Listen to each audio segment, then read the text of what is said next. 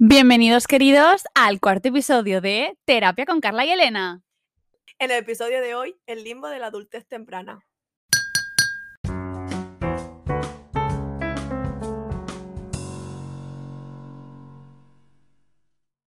Bueno, ¿cómo Bueno, estamos? Bueno, bueno, Carla, nos debes una explicación. Muchas explicaciones, entre otras cosas.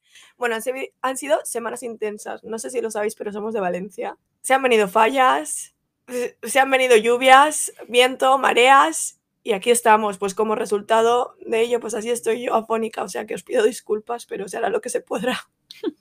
No pasa nada, te perdonamos todos.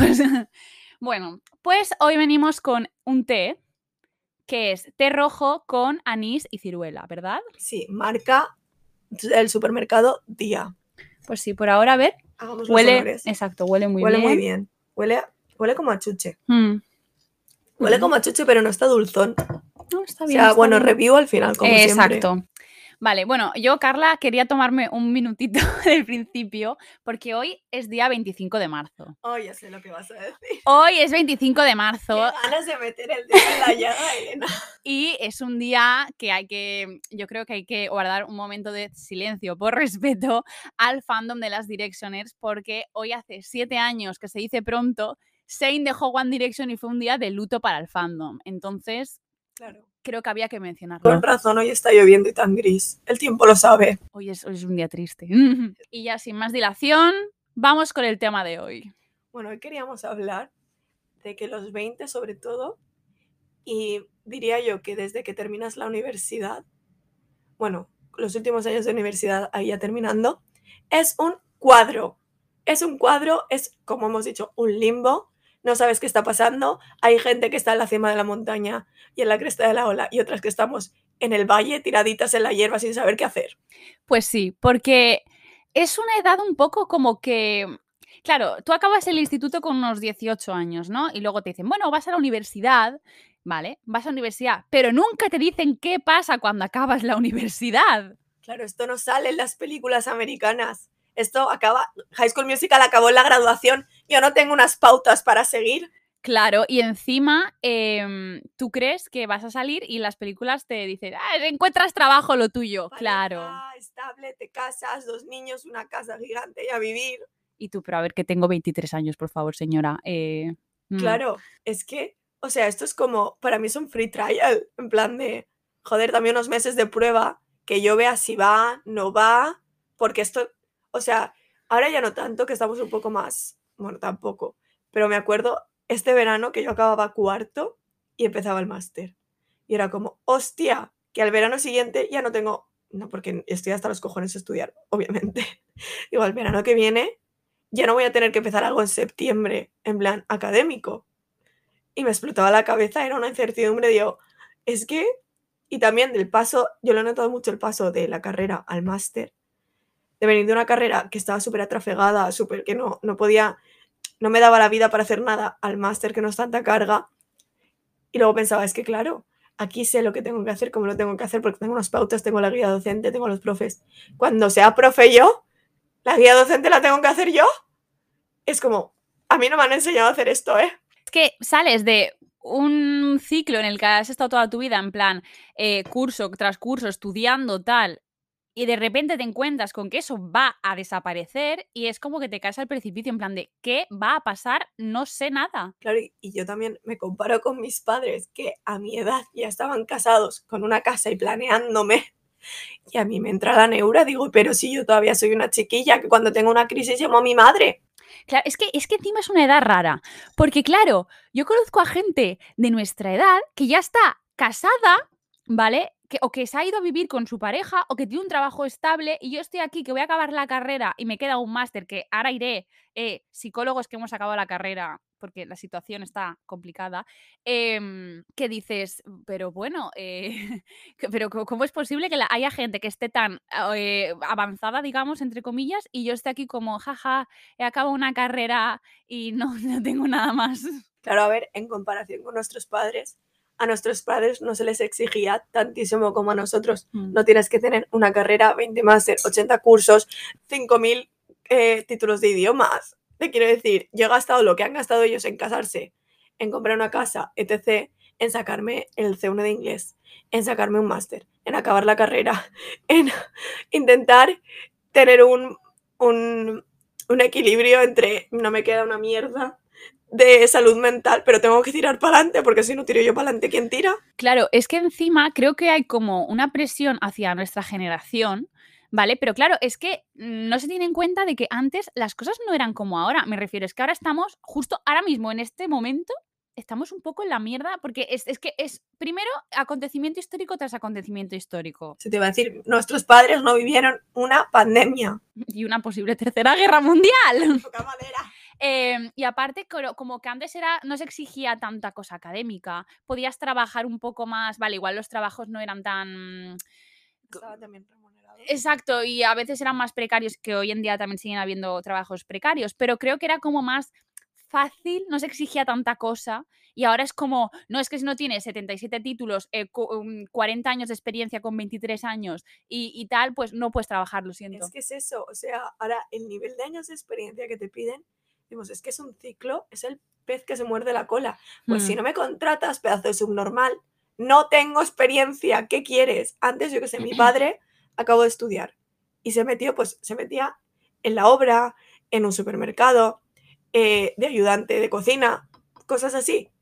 Y, o sea, no te hacía falta ni tener enchufe, decías, hola, quiero trabajar, ay, pues tengo un puesto, pa'lante. Ahora, es que es, tardas más en encontrar trabajo que en sacarte una carrera. Sí, ¿eh? es que es eso, literal. Y, y aparte, mira, yo el otro día vi un tuit que me quedé muñeca, ¿vale? Porque era la factura de la luz de, creo que era a principios de los 2000, de los padres de una chica, que estaban pesetas, pero traducido eran como 6 euros. Eh, y ahora, justamente en este momento, la luz está en en súper momento. Y dices, es que claro, no me extraña que vosotros pudierais hacer tantas cosas. Nosotras estamos aquí que, vamos, te cuesta más la luz que la casa. Claro, mi madre siempre me dice, es que yo a tu edad hacía más cosas, me iba de viajes, me iba por ahí. Y digo, mamá, tú sabes lo caro que es todo ahora, que hay planes que no, no te requieren un gasto económico gigante, pero yo qué sé, no es lo mismo ahora la situación, primero que nunca sabes qué puedes pasar ahora con el COVID. Y segundo, que dices, eh, pero es que tú a mi edad ya estabas trabajando. Yo vivo de mis clases particulares, mamá. Claro, y, y es que últimamente se dice, no es que cada vez la edad de irse de casa se atrasa más. Coño, si es que no me extraña, no podemos, o sea, no hay, no hay estabilidad y, y- y- la que, y quien tiene un trabajo y tal es porque no, no es un trabajo que requiera una formación, digamos, tan extensa. Que, a ver, que todo es lícito, pero por ejemplo, si queremos, eh, pues en el caso de Carla, filología clásica o psicología, solo puedes acceder por una carrera, que son cuatro años y te exigen cosas. Hay otros trabajos que no te lo exigen, maravilloso, pero en nuestro caso, pues, pues es que es lo que hay. Claro, sí. O sea, hay, hay gente que tiene la grandísima suerte de hacer prácticas en cuarto, y tipo los que son más así ingeniería, gestión de empresas, etc., que tú haces, una, haces eh, las prácticas curriculares, les gusta y normalmente te quedas. Bueno, en la mayoría de los casos. Pero, chico, mm, yo he estado trabajando, las, o sea, he estado en las prácticas currando sin ver ni un duro porque obviamente es un instituto público y a mí no me pueden pagar. Pero te quiero decir, hay una descompensación de oportunidades. Aparte de que no todos los trabajos exigen lo mismo cuando acabas.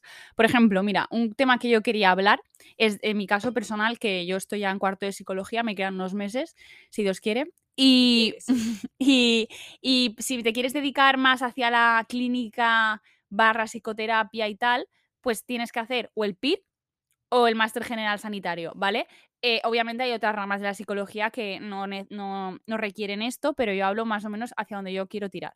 ¿Qué pasa? Que yo cuando acabo la carrera de psicología está muy complicado que me cojan en algún sitio para trabajar, porque necesito ese máster que me habilite, ¿vale? Necesito un máster habilitante. Y, claro, yo acabo la carrera con 23, luego es un máster de dos años. Si quieres hacer el PIR, son em, hasta que entras, que no sé cuánto puede pasar, porque a, veces que lo, haces a la tercera y tal, y, luego son cuatro años y dices, "Va, pero que voy a trabajar con 29, escúchame, esto es una locura. Que el PIR es verdad que haces prácticas remuneradas, pero a ver, tampoco es gran cosa. Y luego, por ejemplo, tienes otras carreras, por ejemplo, enfermería, que sales y ya tienes la oportunidad de trabajar, quizá no por un salario impresionante, pero algo es algo, ¿no? En plan, tienes un colchón, una estabilidad más o menos, tus cositas. Y dices, ¿por qué? Por- no entiendo. En plan, vale, obviamente hay trabajos que requieren menos eso, menos especialidad, sí, te lo compro, pero claro, dices, joder, es que hay algunos que estamos aquí en plan de, bueno, jaja, y hay gente que dice, no, yo estoy trabajando en el hospital, que qué suerte, eh, me da envidia, honestamente. No, no entiendo, en plan, ¿por qué se exige tanto a, ciertos sectores que dices, a ver, por favor, aparte que todo lo de los másters es un negocio, un negocio, perdón. negocio montar, sí que sí. Em, y eso, aparte es que ya no solo la presión académica, sino social. El otro día es que mi madre estaba hablando por teléfono. eh, habíamos ido a un bautizo y creo que estaba hablando, comentándolo, pues ya estamos en casa y creo que lo estaba comentando pues con algún primo mío que hacía tiempo que no me veía. Y me- la escuchaba en plan de sí, 20 casi 23, nada, está en el máster. De no, no, aún sigue viviendo con nosotros, está acabando el máster y eso. Y yo, pero pensando, pero tío, que no acabo ni el máster, ¿cómo voy a estar viviendo sola ya? O sea, he tenido experiencias de vivir sola durante la carrera, o sea, pero no era una experiencia de me he independizado, porque yo seguía viviendo de mis padres, es que suena muy feo, pero es que, pues es eso, te quiero decir, Es lo que hay. es lo que hay. Mm, Yo no puedo estar, podría, por poder podría, pero con una carrera, que en realidad son dos, porque son dos filologías, por mucho que la metan todo en una carrera, dando clases particulares para poder bandearme yo. ¿Qué quieres? ¿Que me pague el alquiler, la luz, el agua, internet, todo yo? Es que me muero. O sea, no vamos para más. Entonces la experiencia que he tenido ha sido un poco, pues eso, un limbo de sí pero no, no pero sí, porque yo he estado durante la semana, pero luego me iba a mi casa.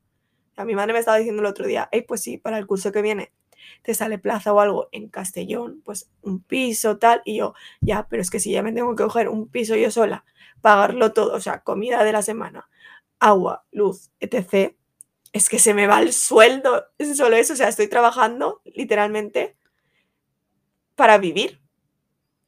O sea, es que me estoy expresando mal. pero No, no, decir, se te va- entiende, se te entiende. se me va todo en eso. ¿Y cómo puedo? O sea, que tengo que estar todos los primeros años de trabajar mm, para simplemente para pagar y no tener vida. Cuando salgo de no tener vida en la universidad. Claro, es que a ver, mm, no quiero que se nos tache un poco de mm, niña privilegiada que vive con sus padres, pero obviamente hay gente que tiene la necesidad de tener que trabajar y estudiar, que es una mierda. O sea, odio la gente que romantiza esto porque es como, no debería ser así, ¿vale? Es una carga y, y- hay gente que lo, hace, pero oye, no, no sé, también, por ejemplo, yo en mi caso, eh, quizá no trabajo, pero ah, eh, tengo una situación en casa que también eh, colaboro de otras maneras, ¿vale? Pero mm, lo que quiero decir es que la situación, ¿vale? Aunque mucha gente más mayor diga, ay, pues es lo que hay, ya pues que yo creo que no debería ser así. La verdad es que hoy en día creo que los sueldos están un poco... mm, un poco ratatá. y aparte que es eso, por ejemplo, Carla, vale, das clases particulares, pero no te da para tú subsistir sola. mm, ¿Sabes? Tienes Ni tu, de coña, es que ya me jodería. claro, tienes tu ayuda, tienes tus cosas para igual tus caprichos, pero no puedes. eh, mm, eso no, no puedes No subsistir tú no sola. me puedo sostener yo sola. Y también es que la gente es como, ay, ya tienes un trabajo, ¿por qué no te vas de casa? Vamos a ver, tú no sabes la situación que tiene cada persona en casa y es un sueldo más en casa que, ¿para qué lo tienes que, en plan, si estás bien en casa, mm, no es una situación que digas es insostenible, me quiero ir ya porque no aguanto. O sea, yo, por ejemplo, estoy bien en mi casa, te quiero decir, no tengo problemas en tener que quedarme un par de años más. Mm, y es una ayuda económica, o sea, un ingreso extra más. eh, ¿Qué necesidad hay? Es que es como que te meten mucha prisa de tienes que hacerlo ya. Oye, perdona, ya me dictaré yo mis propios ritmos. Claro. Eh, métete en tu vida, Manolo. Claro, es que la gente habla mucho sin saber las situaciones que se esconden detrás de, de cada uno. Y dices, em, a ver, tú no sabes si en mi casa igual hace falta que esté yo presente y por eso no puedo trabajar, o no sabes si, no sé, si ese sueldo ayuda en mi casa justamente y no lo puedo invertir en mí, o, ¿sabes? En plan, es muy... No sé, creo que la gente juzga, bueno, esto ya lo hablamos un poco en el episodio pasado, de que la gente juzga y jaja, te suelta la opinión y tú nos has pedido. Y aparte es que es eso, o sea, no saben ni la situación que hay en tu casa o en tu entorno, ni la tuya propia, porque yo ahora pienso en irme de casa y saltar ya de repente a la adultez, que ya sí que ya soy adulta y todo lo que tú quieras, pero de verme como adulta total, y llamadme lo que queráis, pero a mí eso me da ansiedad de decir, ¿cómo que tengo que llevar yo sola a una casa y ser adulta Cuando lo único que me he tenido que dedicar desde que tengo dos años es a ir al cole, a estudiar, sacar buenas notas y tirar para adelante como puedo. O sea, si a toda la incertidumbre que tenemos ahora le añades que no sé qué va a pasar conmigo, no sé dónde voy a estar trabajando en septiembre, si en un colegio, en otro sitio, voy a tener trabajo no voy a tener trabajo. Eh, toda la incertidumbre que tenemos en general, le añades que no sabes qué va a pasar con tu futuro, porque los jóvenes lo tenemos fatal, y más ahora. Mm. A mí es que yo lo pienso y digo, deja de pensar eso porque te está dando un ataque de ansiedad.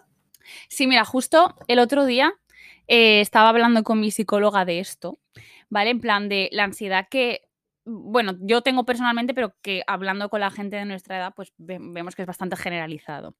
Y le estaba diciendo que a mí el año que viene, ¿vale? Me genera mucha ansiedad porque ya es como, es lo que está diciendo, es como que te han enseñado toda la vida hasta la universidad, pero lo que hay después no. Entonces, mm, es algo que, que, los jóvenes hoy en día tenemos bastante generalizado porque hay muchísima ansiedad por la eh, incerteza de lo que vendrá, más ahora por las circunstancias de pandemia, de, recortes y de, y de, Vamos, que está, está el país bastante jodido. Y dices, que, o sea, no sé, es que no sé qué voy a hacer, podré estudiar, no, sí, podré trabajar de lo mío. Em, no sé, y eso obviamente te genera ansiedad porque yo, por ejemplo, soy una persona que ojalá, o sea, me encantaría independizarme en cuanto pudiera tener una ayuda económica y depender de mí, no depender de mis padres, pues que dices, coño, es que no, no, no. No, ni a pa' más, no hay pa' más. Claro. O sea, es que tampoco quiero que se nos malinterprete una cosa. Es decir, que no estás preparada todavía para irte o que te lo ves todavía muy negro. Es que cuesta mucho ahora mismo ver una luz al final del túnel. Claro. O sea, esta edad es tía que tengo 22 años, no 32. Y aunque tuviera 32, ¿sabes? Cada uno a la suya. Pero como que cuesta mucho ver una luz al final del túnel, pero eso no queremos que se confunda con el de, no es que yo en casa estoy muy cómoda, que claro. me todo hecho, que no tengo que pagar nada. O sea, nada más lejos de lo que estamos hablando.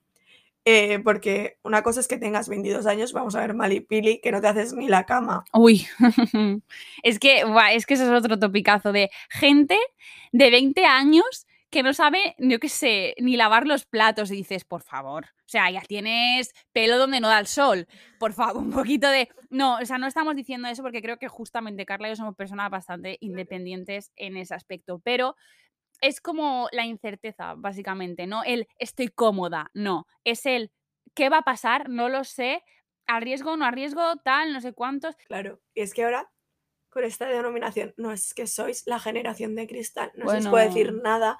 Nos vienen así, es que sois súper frágiles, no se puede decir nada. Y sobre todo con este tema, es que yo a vuestra edad estaba ya trabajando 20 horas al día, eh, sin descansos, y podía vivir de mí Sí, pero ¿cómo estabas tú trabajando 20 horas al día, querido? Claro, es que romantizamos mucho la precariedad, tío, no me gusta. No me gusta, en plan, qué mal, que, de verdad, que tuvieras que trabajar 20 horas, pero es que eso no es lo, bueno. En plan, aparte que igual, vale, tu trabajo quizá más físico, digamos, es una mierda, pero es que la gente que está estudiando la carrera y dedicándole horas, porque no es poco con los trabajos que te mandan y no sé qué, no sé cuántos, y la competitividad que hay, que te genera muchísima presión y ansiedad, también es una carga. Cada uno con su carga en el momento que le ha tocado, por favor. En plan, no, no es que yo estaba trabajando en el campo, ya, pero es que yo quiero estudiar psicología y no y tengo que estudiar una carrera y echarle horas. Es que, bueno, cada uno pues tiene sus cosas. Es que me da la sensación, o sea, tengo una sensación como que es un egoísmo generalizado, en plan de, como yo lo he pasado mal, yo quiero que tú lo pases peor. Es que no sé, es como... Eso me parece súper egoísta. Que no todo el mundo es así, ¿sabes? Que, por ejemplo, mi madre... Eh, yo le veo que está súper agradecida de que yo no, o sea, ella se puso a trabajar muy pronto, pero también, a ver, esto abre otro debate en plan de, lo tenemos como que, no, es que todos tenéis que hacer una carrera, tenéis que hacer algo, en plan, algo académico, que es lo que está bien visto. No puedes acabar irte a trabajar, oye, perdona, tiene que haber de todo, ¿sabes? Ah, no, claro, claro. El típico ejemplo de, no, cariño, tú estudia que si no acabarás de barrendero. ¿Y, ¿Y qué pasa? Como dijo Belén Esteban, ¿y? Y es que te quiero decir, está como, eh, o sea, un barrendero no es menos que un médico, señora. Claro, o sea, pues muy bien, si esa persona está trabajando y dando para adelante, porque pues ha elegido no estudiar y, y, al menos hacer algo con... O sea, sí, una cosa es que estuviera en el sofá de su casa tocándose el, asunto todo el día, pero si la persona ha cogido y se ha, y se ha buscado la vida, pues, pues un aplauso. Claro, es que hay una visión como de no es que la gente que trabaja en supermercados, barrenderos, eh, gente que limpia casas, ay, es que como que no es, aparte de que está mal visto, se tiene la idea de que son infelices. Oye, perdona, eh, eso, no sé, será tu opinión, porque por- me leí un libro en enero que se llama Convenience Store Woman. Ahora mismo no me acuerdo de, de la autora, pero creo que es, es japonesa. Eh, y era una chica, pues, eh, no lo se dice explícitamente, pero conforme lo vas leyendo, se ve que es autista. Y entonces ella estaba trabajando en, bueno, un convenience store, que es como una tienda 24 horas más o menos. Eh, y allí, en, como que se, creo que está en Tokio, pues como que se ve muy mal de, es que, o sea, ese trabajo para estudiantes y eso, pues bien, pero cuando ya se acabó la carrera, tienes una acreditación académica, o ya eres madre de familia y tal, o dejas de trabajar, o te vas a un eh, trabajo corporativo o algo así. Y la chavala era de lo más feliz trabajando en su tienda, te quiero decir. La veían en plan de, ay, es que pues no tendrá otra opción.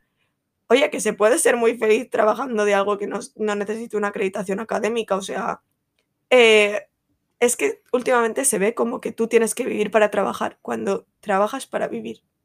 Sí. Punto. Tu trabajo es un aspecto más de tu vida, no lo puedes, no puedes sostener toda tu felicidad y todas tus ilusiones y mm, expectativas en un solo pilar que es un trabajo. Porque te puede hacer muy feliz de todo lo que tú quieras, pero tienes que tener otras cosas, porque a la que te falle ese pilar que es el trabajo, te vas a hundir. Claro, es que también necesitamos de otras cosas como relaciones sociales y, y tal, porque al final, si no, Claro. vas a acabar con, con una tarita, ¿sabes? Es que algo que me está dando mucha rabia al máster es que hay como un sentimiento generalizado, que no de todos los profesores, pero que casi todos nos están inculcando, tenéis que vivir por y para dar clases. Perdona, yo tengo mis horas lectivas y cuando acabe, pues me tendré que preparar clases, preparar exámenes, corregir, etc. Pero yo tengo mi vida yo quiero tener mi vida y no quiero salir de clase y estar pensando las 24 horas del día, los 7 días de la semana, en clases, clases, clases. Quiero vivir un poco, es que si no, voy a acabar cucú de la cabeza. Claro, es que, es que yo pienso totalmente lo mismo, quiero decir. De hecho, el otro día mi padre me lo decía, que creo, no sé quién escuchó que dijo algo como, eh, mm, como que vivimos mucho para trabajar y cuando acabamos de trabajar, porque nos jubilamos, hay que como, a- em, como em, arreglar, entre- en plan, como, co- em, a- a- sí, atender a las consecuencias que nos ha dejado el trabajo, de estrés, de tal, no sé qué. Y dices, a ver, obviamente hay que hacer algo y hay que trabajar y hay que tal, pero hay que, todo en su justa medida, si ves que te está quitando la vida, tío, mm, tampoco está bien eso, ¿vale? En plan, te dará dinero y, y muy bien, pero creo que llega un punto en el que si ves que esto ya te está matando, porque hay gente que literalmente le quita la salud, dices, tío, es que eso no está bien, ¿vale? En plan, la, la gente es como que, ay, bueno, es que tal, pero no, o sea, no, no. A ver, tienes que ser dedicado, pero... Claro, dedicación, pero, Pero en su tampoco. justa medida. Sí. Aparte que creo que lo que ha dicho Carla, que parece que tengamos que tener una acreditación académica para todo. A ver, yo creo que depende de tu objetivo en la vida, tendrás que tirar por un camino u otro. ¿Que no quieres estudiar? Pues vale, a trabajar. Vamos a buscar un trabajo que no te pida X nivel de estudios y para adelante. Pues muy bien, lícito. ¿Que, tú, que lo que quieres hacer es ser carpintero, pues te metes a un FP de carpintería y muy bien porque vas a conseguir tu objetivo. ¿Que quieres hacer medicina? Pues incluso puedes primero meterte a un FP y luego a la carrera de medicina. ¡Eh! Maravilloso. Mi padre siempre me dice, lo, haciendo lo que hagas, hazlo bien y será mejor. Pues ya está. Es que se está perdiendo mucho el hacer las cosas por gusto. Sí, Es como, hazlo, sobre todo a la hora de elegir carreras. No, métete en esta, que luego el, el salario anual va a ser mucho mejor. tal. Sí, pero si estoy cobrando un millón de euros al año, eh, pero soy una desgraciada todos los días porque odio lo que estoy haciendo, de verdad me compensa. es que es eso. Yo creo que también cuando haces algo que te gusta, lo harás mejor. Me refiero, si estás en un trabajo que no te gusta, ¿vale? En plan, hablamos de cosas muy opuestas, ¿vale? Igual te gusta la literatura y estás estudiando medicina, por poner un ejemplo. Eh, yo creo que al final tu- desgaste emocional va a interferir en tu trabajo y va a hacer que igual no lo hagas tan bien. Si tú lo haces con, obviamente la ilusión está bien, pero no te da de comer. Pero creo que puede influir en que, lo, que desempeñes tu tarea mejor o peor. Yo, por ejemplo, el año que, no sé si lo he contado en el podcast, pero yo eh, quería estudiar medicina en un principio, eh, no me llegó la nota y me metí a podología, que era la carrera que más cercana, sea, en plan que en términos de medicina la que, la que me dio para esa nota. y dije, bueno, luego puedo hacer un año puente. Tío, estudiando podología, no me gustaba, no era mi vocación y la verdad es que cada día que me sonaba el despertador por la mañana, yo quería morirme. Eh, y la verdad es que fue un curso de horrible, ¿vale? En plan, fue un desastre porque yo no estaba a gusto. Y luego cuando me metí en la carrera que realmente me gustaba, que era psicología, pues mira, obviamente te va a costar, pero no, no va a ser lo mismo. Claro, esto creo que esto lo escuché a Nati Peluso. Ah, sí. eh, lo Ya de, sé lo que vas a decir. si haces lo que te está gustando, o sea, si te dedicas a tu pasión, tú tranquila, que las, las oportunidades te van a llegar, las puertas se te van a abrir, porque lo vas a estar haciendo bien y te va a gustar y es algo que te va a llenar. Claro. Es que, es que totalmente, ya te digo, sabemos que es muy Es utópico claro. de vivir de ilusiones. Hay que ser realista, pero en la medida que se pueda. Claro, claro, claro. Es que, no sé, creo que, que, mm, que se tienen cosas como muy mal vistas y dices, pero ¿por qué? Vamos a ver, o sea, es que no lo comprendo. También es que tenemos unas expectativas por parte del mundo entero, si no son de las redes sociales, de los, de los medios de comunicación, de nuestros padres, de los amigos de no sé quién. Cuando yo dije que me iba a meter en, en segundo de bachiller, que me iba a meter a clásicas, amigas de mi madre, diciéndole, no, pero es que con la capacidad que tiene, se va a meter en eso. Luego, ¿qué va a hacer con eso? Que se meta derecho. Señora, ¿pero qué me estás contando de derecho? ¿Tú sabes si me gusta o es algo que me llena? ¿O voy a estar cuatro años que voy a acabar, que me voy a querer rajar la garganta todos los días? Sí, y aparte también creo que hay una creencia de que a los 20 años tienes que te ves, tener tu vida solucionada y dices, pero a ver, solo tengo el 20% de mi vida vivida, ¿vale? Me queda, siendo muy optimistas, un 80%. Eh, A comer verduras para llegar al, al otro 80% restante. y mm, vamos a ver, es que no tienes por qué dedicarte a una cosa ya de ya, en plan, a ver, si, pues, si encuentras tu objetivo de vida enseguida, que, que bien, pero no tienes por qué enseguida, Buah, pues voy a hacer esto el resto de mi vida y ya está. Pero es que por el camino te puedes dar cuenta de que no te gusta, de que puedes cambiar, de que puedes hacer otra cosa y no pasa nada. O sea, ¿cuánta gente que ha empezado trabajando una cosa y luego dice, pues no me gusta?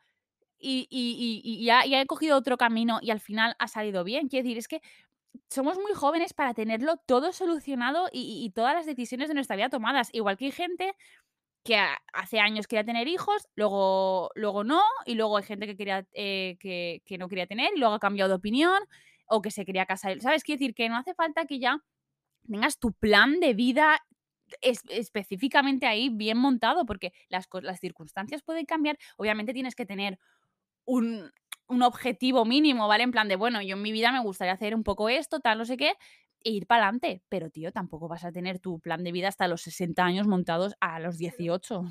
Claro, o sea, esto a mí me pasaba sobre todo con 20, 20 ya tirando a 21, que a mí me daba muchísimo agobio, muchísima ansiedad de decir, es que no sé por dónde voy a tirar, no sé qué voy a hacer.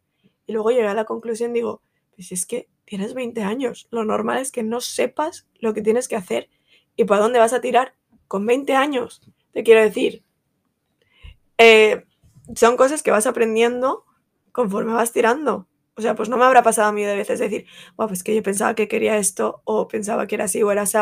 Y luego, eh, con la experiencia, he visto que no, que no pasa nada, que eh, al final siempre se resuelve de una manera o de otra.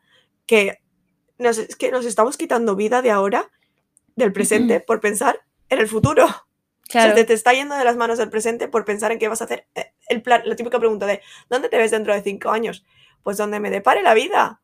Hay que tener un plan, eso, es- eso está claro, no puedes ir, o sea, o sí puedes ir al tuntún, depende del tipo de persona. Pero tenerlo todo milimetrado, tal, puedes tener un objetivo de, sé que quiero esto porque si quiero esto, pues tengo que montarme un plan de tengo que hacer esto, esto y esto. Pero tenerlo todo al milímetro, pues es que prefiero no saber a dónde estoy, dónde estaré dentro de cinco años, porque qué aburrido si no. Claro, yo creo que algo que nos ha enseñado la pandemia es que hay veces que los planes se te pueden cambiar de una manera totalmente drástica. En plan, yo que soy una persona, que os lo diga Carla, que se organiza con una antelación que a veces es exagerada, eh, a mí eso es lo, lo que me ha enseñado, es que, a ver, me puedo organizar, pero pueden pasar A o B y de repente destrozarme los planes. Y no pasa nada, vale, estoy trabajando en ello, pero, mm, pero es eso, que obviamente tienes que tener un objetivo, no ir perdido por la vida. Pero, tío, eh, tampoco vas a tener hasta el último milímetro de tu vida calculado ya a los 18 años y decir, ya está, me voy a quedar aquí. Es que es eso, o sea, cuando Taylor Swift dice, eh, ay, ¿cómo dice? Nothing new. How can... Ah, how can a person know everything at 18 but nothing at 22? Es que claro, yo lo pienso, yo con 18 tenía mi vida montada, o sea, sí, ya no montada, sino que sabía por dónde tirar, sabía lo que hacer, tal, pero claro, ahí es que todavía tenía mi vida arreglada porque sabía, vale, tengo 18, me quedan cuatro años de carrera, luego lo máster y ya está. Y claro, de los 18 a 5 años después, lo veías como muy lejos y era como, wow, lo tengo todo bajo control, tal. Pero cuando llegas a los 22, que se te abre la puerta de, wow, mundo laboral, familia, casa, hijos, pareja, cásate, no te cases, eh, dices, hostia, qué perdida estoy. Pero es que es normal. Claro, y yo creo que también a los 18 acabas de salir un poco. Y lo eres, estás más un poco eh, con la fantasía, pero una vez sales a los, al mundo real, que ya estás, no sé, ya has visto más cosas y tienes 22 y dices, hostia, pues no es tan guay como yo me imaginaba. Y te llevas un ostión de decir, lol, ¿ahora qué hago yo aquí? Claro, es que como lo que nos están metiendo en la cabeza de trabaja, trabaja, trabaja, vive para trabajar, a mí es que a veces se me queda una sensación de, si es que si esto es ser adulto, menuda mierda, no quiero esto, quiero volver a tener 15. O sea, volver a tener 15, ni de coña, ¿no? Pero con las expectativas que nos están montando, es que dices, lo que estás haciendo es chuparme las energías vitales, así. Y luego es que todos son épocas, que te lo pintan de una, de una manera, o sea, es como, Buah, es que la universidad es la mejor época de tu vida, perdón, ha sido la peor.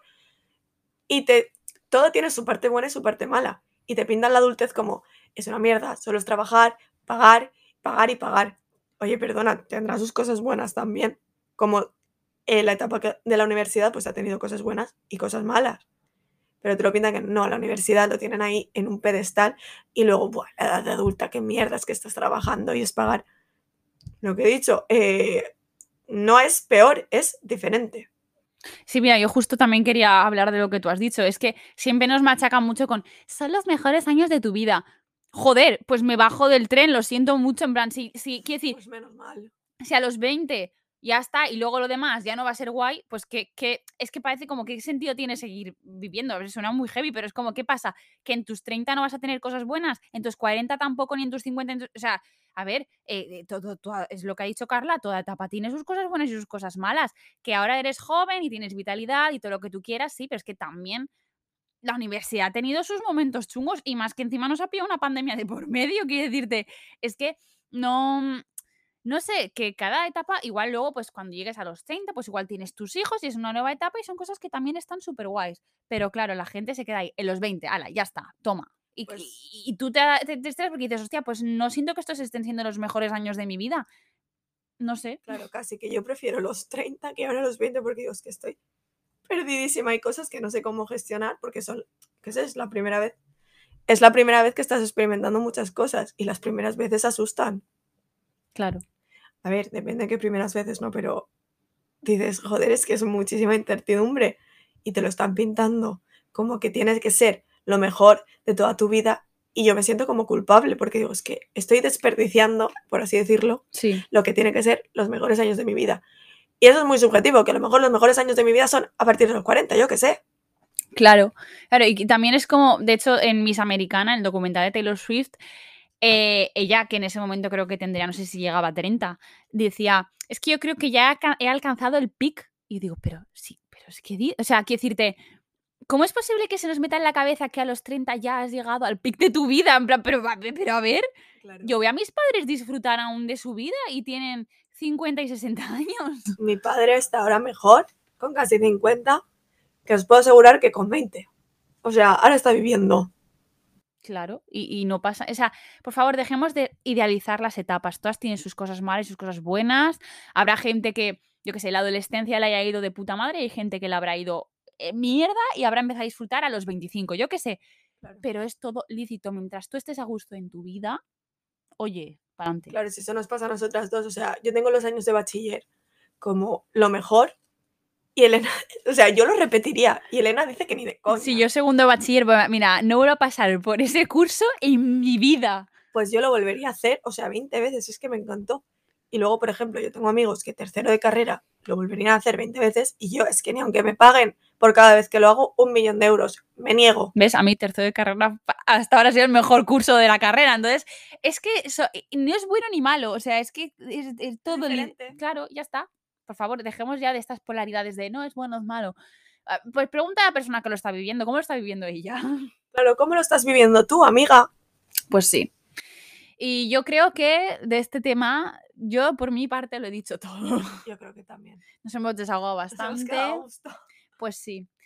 Y creo que llegados a este punto, Elena, ¿darías tus dineros por este té? sí. Sí, porque, mira, yo la había cogido un poco de manía al té rojo, porque hubo una época que desayunaba todos los días té rojo con galletas y me dije, ya. Pero esta, al tener la ciruela y el anís, me gusta porque te da el toque de dulzor justo.